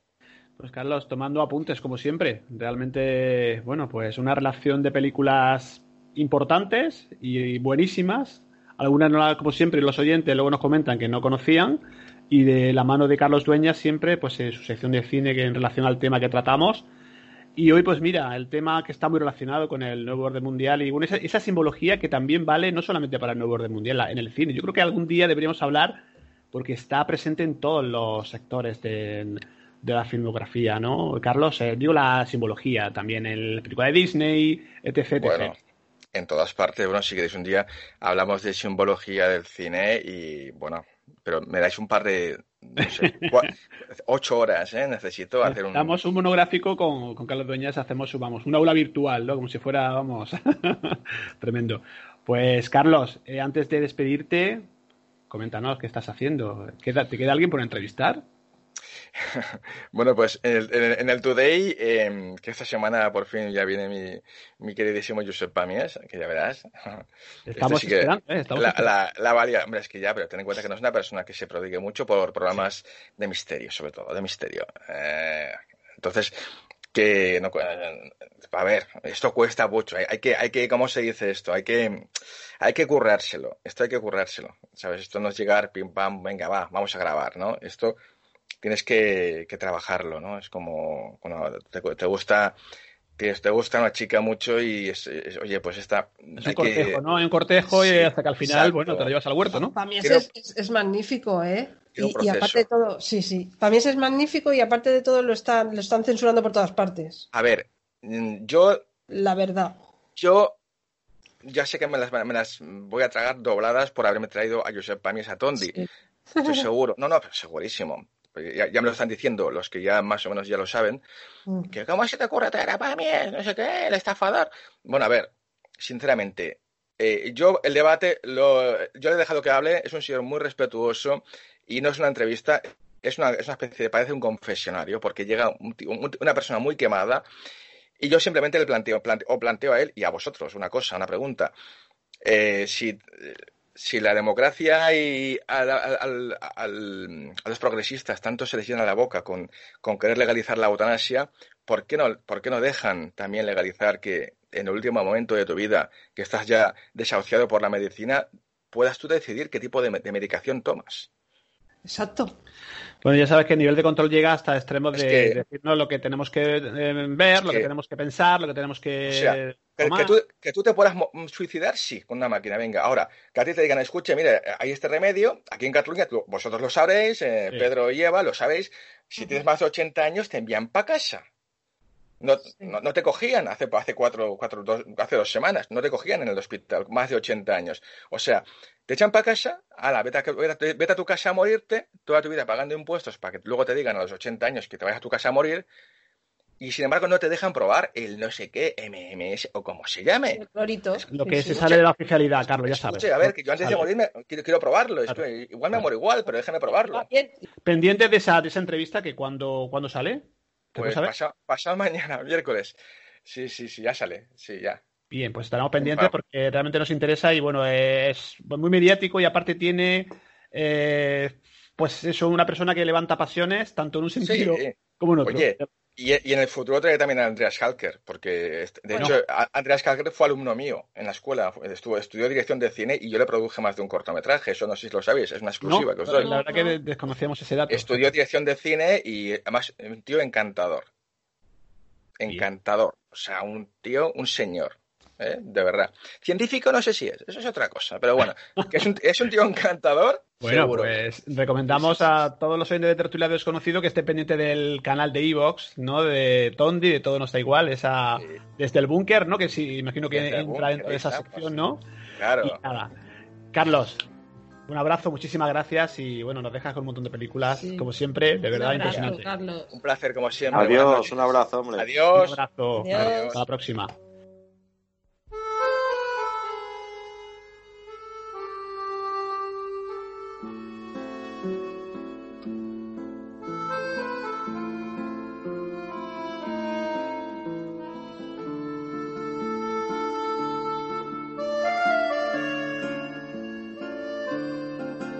Pues continuamos, hacemos una rueda rapidísima y para ir concluyendo ya más de una hora, siete minutos de grabación.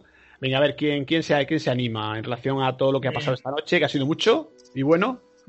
Yo, Pues nada, como yo, estos- yo, yo- Pero, Pues a ver, mira- déjame hablar, que, que no habéis Pero- Tú hablar. tú por favor. ¿Por qué no te callas? A ver, que te venga, calles, coño. habla tú, habla tú, va, venga. Nada, simplemente yo, eh, bueno, la verdad que suscribo y aplaudo la opinión de Miguel Riz y Sí. su valentía, por supuesto, hay que tener valor para decir todo lo que ha dicho. Eh, ojalá este programa consiga despejar la mente y abrir los ojos a todos aquellos que viven aún en el pasado y no en el presente.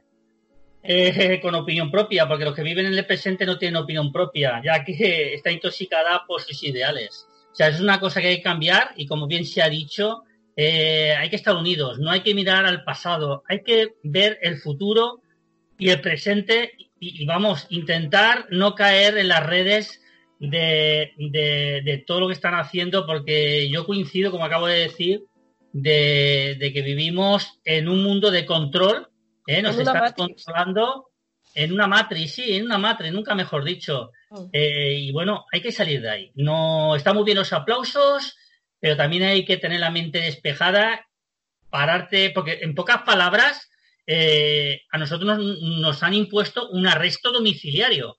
O sea, eso para empezar, ¿eh? Es un arresto domiciliario. Es un, Eh, es un, es, es un estado de excepción, excepción, no, no de alarma. est- Estado de excepción. Yo, dir- yo diría de sitio, incluso. Entonces, tú. que lo que, lo que, lo que es, la de- es lo que ha dicho el Estado. Entonces, si es un, un estado de alarma, estamos, eh, vamos, como lo que acabo de decir, estamos recluidos en casa, estamos prisioneros en nuestra casa, que eso es ilegal. Pero O sea, lo peor es lo que nos viene encima, que es por lo que debemos luchar, que la gente está dormida. Hay que luchar porque esto que ha dicho Miguel lo estamos comentando y se lo estoy diciendo a Pedro y digo, está la gente dormida, sale a aplaudir, pero no sale a quejarse. Tímidamente empieza a haber Dios. algunas caceroladas, pero mm, Que de estamos forma dormidos. prácticamente... Que nos van a decir vacunaros y como corderos, Sí. ¡hala! A sellarnos todos. Tú, la marca. Para ir, No, no. para ir concluyendo y cerrando el, el ciclo de este intenso programa, Miguel. Y bueno, pregunta que lanzo a Miguel Navarro y a Seras García. Yo lo intento, lo siento. Eh, ese aparatejo que estáis ahí ya, no sé si está ya en pruebas. ¿No? ¿Todavía no? Miguel, Serás. Eh, a ver, eh, donde podáis decir. no contar. podemos decir nada, ya está. Ya está. Ah, vale. A ver, podemos decir, a- a- de momento eh, estamos en ello, ¿vale? Eh, las pruebas están saliendo muy bien, muy bien. ¿Puede- ¿Se puede preguntar para qué sería es- ese artilugio? No, eso que no, no, se que no, que no se puede decir nada, ya está. Y no sé por qué Miguel está ahí. Miguel ya ha dicho más, del, más de lo que habría que, más de, más de lo que tenía que decir. Es que si un bocaza serás. Es que Bueno, no porque me puedo no, quedar. sabéis, no sabéis que lo he puesto el suero de la verdad, lo tenéis ahora a través de aquí, de y el Skype, y vais a empezar a soltar aquí. Yo lo intento. A mí Con Miguel, con Miguel No, hacemos no, lo que no, queremos. no, no. Eh, grabando, grabando no vamos a decir nada Bueno, y esto pues- va- vamos a esperar porque de verdad es un gran proyecto y, y estoy seguro que va a marcar un antes y un después, pero no sirve de nada que digamos ahora para que la, la gente lo copie y después de tanto calentamiento de cabeza, tanta investigación y tanto desarrollo, te venga otro espabilado y te copie el, el tema. Bueno, pues Entonces, yo- cuando lo tengamos, Pedro, no te preocupes que antes de hacerlo yo en Enigmas al Descubierto, lo hago con tertulias de los conocidos sin ningún problema. Te lo agradezco y bueno, la verdad que tengo bastante interés porque, bueno, pues me, me interesa el tema porque puede ser algo, pues algo revolucionario que puede cambiar un poquito la, lo que he conocido hasta ahora, ¿no? En cuanto a investigación, a patología y como Sí, sí, pero bueno, volviendo, volviendo al tema de lo que estábamos hablando del MMS, por ejemplo, de, ¿no? como, como Miguel Rix, por ejemplo, comentaba del MMS, como lo estaba comentando también Carlos, eh, yo creo que más o menos mm, todos me conocéis, sabéis que yo no soy una persona de, de ponerme enferma ni nada, pero el 28 de diciembre, el Día de los Santos Inocentes, me fui ahí al campo y demás. Dos días después me puse muy jodido, muy malo, muy hecho polvo. Diez días después tuve que ir a urgencias a hacerme unas radiografías porque pensaba que tenía una neumonía y me iba a morir. Y yo estoy muy convencido que pasé ese COVID-19. Bueno, resulta que hace una semana aproximadamente estoy grabando un viernes por la tarde y digo, uff, tío, empiezo a tener tos, me empiezo, me empiezo a encontrar mal, me tomo una temperatura, tengo fiebre. Según va pasando el día, sigo teniendo más fiebre, pero no le doy importancia porque digo, bueno, eh, será de los nervios de grabar y demás. Eso fue un viernes. Bueno, el lunes por la mañana, a las 9 de la mañana, estaba en la cama, que me tuve que quitar la camiseta y tirarla al suelo porque estaba chorreando de sudor y darle la vuelta a la almohada, porque mientras que estaba en la cama temblando, me molestaba hasta el, sudor que tenía el- la almohada acumulado, ¿no? Ese día estuve con una fiebre considerable y de hecho a mitad de tarde me puse en contacto con Jacinto. Yo, eh, bueno, ya sabéis quién es Jacinto, quien no lo sepa, invito a que paséis por su canal de YouTube porque es impresionante lo que hace este señor. Y me dijo, mira Serach, como ahí en tu nevera tienes CBS que yo te, te proporcioné, esta noche antes de acostarte tómate cuatro gotas. Y mañana cuando te levantes, elévala una más, tómate cinco. Yo esa noche me acosté con casi 39 de fiebre, me tomé cuatro gotas y según me levanto, yo no tenía fiebre. Es más, no es que no tuviera fiebre. Y, yo sé que suena muy... Que si esto es sugestión, vendida sugestión. Ojalá fuera así siempre, ¿no? Yo me levanté esa mañana, me acuerdo que era a las 3 de la tarde, estaba conectado en Skype con Iván y se lo está diciendo a Iván. Tengo ganas de bailar, de saltar, tengo una energía que te cagas. Y ayer estaba en el sofá retorciéndome de dolor, de sud- con un sudor que me moría y he hecho una puta y jodida mierda. Y de repente me estoy tomando esto que dicen en la televisión que es lejía. No, no es lejía. Al igual que, por ejemplo, la gente que, que para el mal de altura toma hojas de coca, no está esnifando clorhidrato de cocaína, no se está metiendo una raya de cocaína, está tomando la hoja de coca. Pues lo mismo pasa con la lejía, con el CDS y con el, y con el MMS. No es lo mismo la lejía que si modificamos una molécula y lo transformamos en CDS. Nada tiene que ver. Una pregunta, serás. Claro. Eh, Es- es que es aprovechando, aprovechando que, está- que lo estás contando públicamente, que parece pues muy valiente, ya sabes lo que hay por el otro día por Facebook, leía yo, madre mía, la que se está cociendo con el tema este, Ah. y en todas las redes sociales. ¿Lo habías, ¿Lo habías tomado alguna vez más anteriormente? ¿O es la primera vez? Eh, ahí sí, es cierto que, por ejemplo, yo en alguna ocasión me he juntado con, con Jacinto y me ha dicho, mira, pues para purificarte el agua esta noche, échale ciertas gotas de, CDS, por ejemplo. Yo sí lo he estado consumiendo, incluso para hacer enjuagues bucales. Tengo la boca bastante fastidiada y, para evitar el, tener que ir a un médico o, a, o tener que ir a una farmacia a tomar unas pastillas con la serie de consecuencias que tiene el tomar ciertos medicamentos, pues a lo mejor con esto me evito, ¿no? Toda esa consecución de lo que viene después. Y sí que es cierto que lo había tomado, pero por ejemplo, no hasta ese punto de me levanto por la mañana, hago una toma, luego mediodía, luego por la noche y así varios días seguidos. De hecho, por ejemplo, vuelvo a repetir que eh, estamos hablando del, del lunes de la semana pasada que me levanté malísimo y a los tres o cuatro días dejé de tomar el CDS. Es cierto, entre que me pongo a grabar, entre que no sé qué, no sé cuántos, que hasta que no terminas de comer y hacer la digestión no lo puedes tomar, pues bueno, sí que es cierto que yo tengo la cabeza muy loca, se me olvidó hacer las tomas, pero por ejemplo, eh, es cierto que el otro día salía un, eh, un bombero comentando, ¿no? Que es un, un vídeo muy censurado en YouTube, en todas las plataformas y demás, ¿no? Eso es, eso es lo que a mí me llama la atención. Los bulos se combaten con la verdad.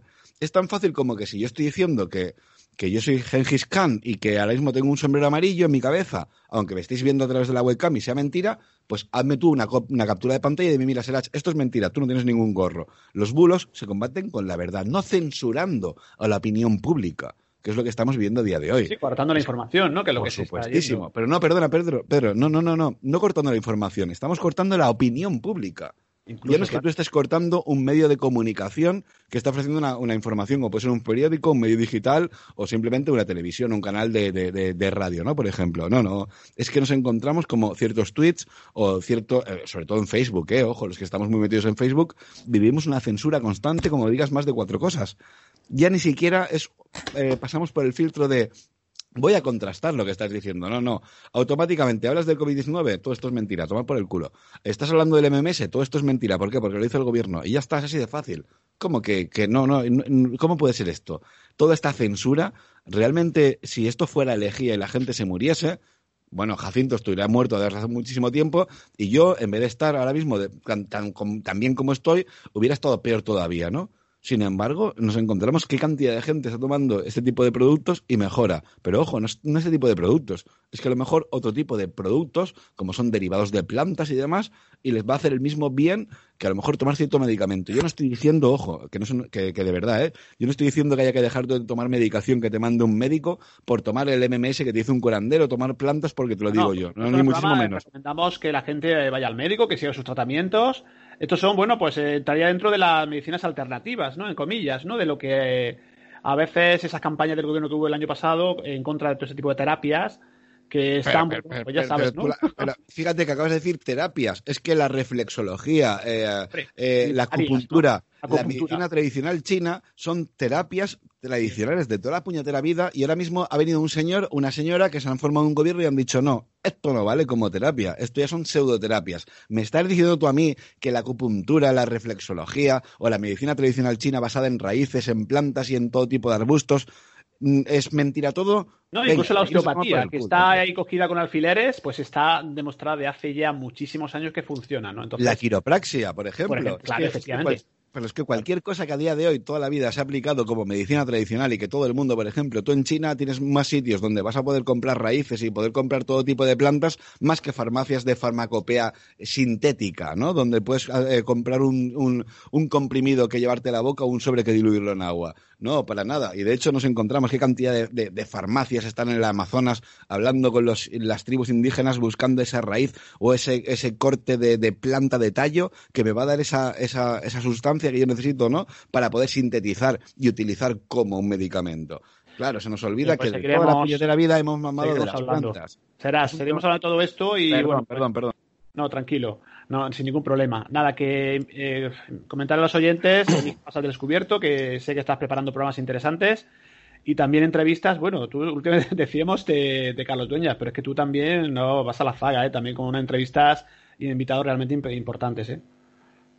Nada, nada, temas muy curiosos porque ya lo sabéis que a mí lo que me interesa haciendo un programa de radio es temas que me preocupan, que me interesan y que tengo cierta curiosidad y que procuro invitar a una persona al programa que por lo menos me aporte a mí, por lo menos a mí, y luego estoy seguro que si me aporta a mí, va a aportar a muchísima más gente que, que nos escucha, pues esos temas que, tanto nos preocupan. En el próximo, el próximo 9 del mes que viene, del mes de mayo, hablaremos de Cábala. Yo nunca he tratado ese tema, no sabía que habían ciertas cosas tan increíbles como es la Cábala, y de repente vamos a hacer un programa con Guillermo Berman, donde al finalizar, todo el mundo que disponga de una Biblia convencional, pues en los primeros versículos del Génesis vamos a hacer una especie de, digamos, cábala en directo con toda la audiencia para que puedan comprobar que es cierto que lo que dice Guillermo y lo que dice de la cábala, pues, pues bueno, que tiene, por, lo menos para prestarle atención, ¿eh? Ojo, me resulta un tema súper curioso. Y nada, y por lo demás, siempre seguimos con esas, entre programa y programa, con esas tertulias en edición, donde nos juntamos eh, cuatro amiguetes, hablamos de un tema que nos interesa, sin ningún tipo de corte ni censura, ya no, ya no ni corte ni censura por el tema del programa, porque nunca lo hemos tenido, pero me refiero a que, oye, que me está llamando mi primo y suena el teléfono, eso no lo editamos, si tu perro ladra, si mi gato maulla o si tienes que levantarte para ir a llenarte el vaso de cerveza, eso queda registrado, lo pasamos muy bien y creo que a la gente le está gustando mucho también. La realidad de la vida, pues bueno, contada en un podcast, en un audio que queda muy, muy interesante y doy fe que, bueno, pues te puedes expresar con total libertad, ¿no? Que afortunadamente Iba y yo hemos estado en alguno y pues encantadísimo ¿no? Serás. Y espero que estéis pronto por aquí, ¿eh? Otra vez. pero fíjate lo que dice Serás de todo esto de la quiropraxia y tal, la osteopatía, si nos han dado una patada en el culo a todos.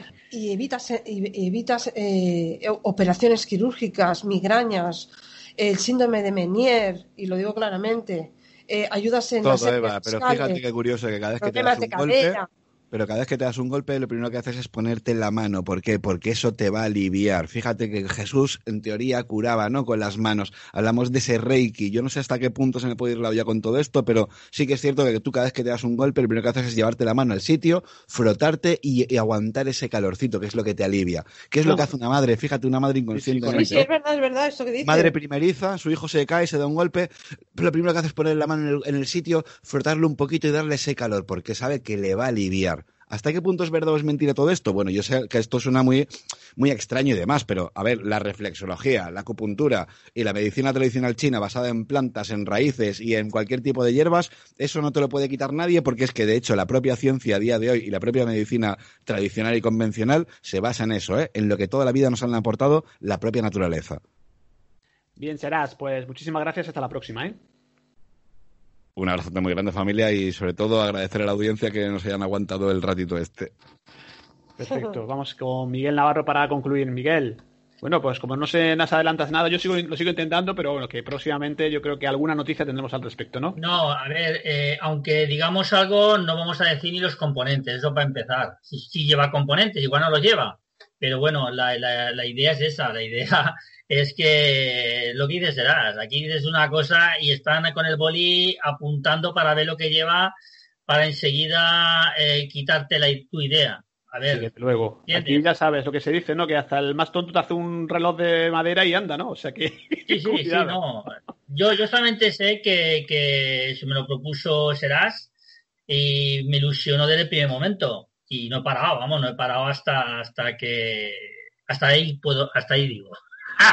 No, no, mira, y, a, colación, a colación lo que dice Miguel, fíjate qué curioso que en el momento en que a mí me viene una iluminación divina una mañana, ahí mirando el balcón, observando el cielo, aburridico, ahí fumándome mi cacharro, y de repente digo, uff, me viene esto a la mente. La persona más indicada que se me ocurrió fue Miguel Navarro, y fue decírselo y a las dos puñeteras horas, dos horas, ¿eh? Os puedo asegurar que no pasaron más, no pasó más tiempo. A las dos horas yo ya tenía un prototipo de lo que quería y prácticamente era lo mismo, lo mismo, pero lo mismo que yo tenía en mi mente lo había hecho Miguel Navarro y dije, joder, tío. Y ya está, ya hasta aquí de momento podemos leer porque estoy seguro que esto va a revolucionar el antes y un después con, un tema muy, muy interesante y no voy a decir nada dos que os habéis buscado, menudos dos que os habéis encontrado, mejor dicho. Muchas gracias, Miguel. Hasta la próxima. Venga, un abrazo y buenas noches. Seguimos despidiendo.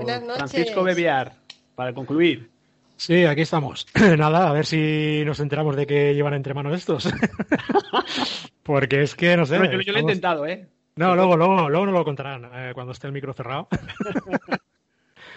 nada, pues eso, que está muy bien lo de Miguel Riggs y nada, la cuestión es el globalismo, el, el control, el control del tema por, por unas élites que no sabemos sus intenciones y, y ahí está el problema. Y, me ha sorprendido mucho eso de la soberanía. Eh eh, España ha perdido la soberanía. España no, no, no, es nadie ya en el concierto internacional. Es, y ojo, eh, Bebiar, escúchame, fíjate que, que no, no, hemos hablado del Tratado de los Cielos Abiertos, por ejemplo, no hemos hablado de la OTAN, no hemos hablado de tantísimas cosas que de repente España se convierte en la putita, y con perdón de la expresión, de Estados Unidos. ¿eh? No, es que el, el tema es, es, muy claro porque Sánchez hace poco, antes de todo este follón, estuvo con Soros reunido aquí en, en la Moncloa.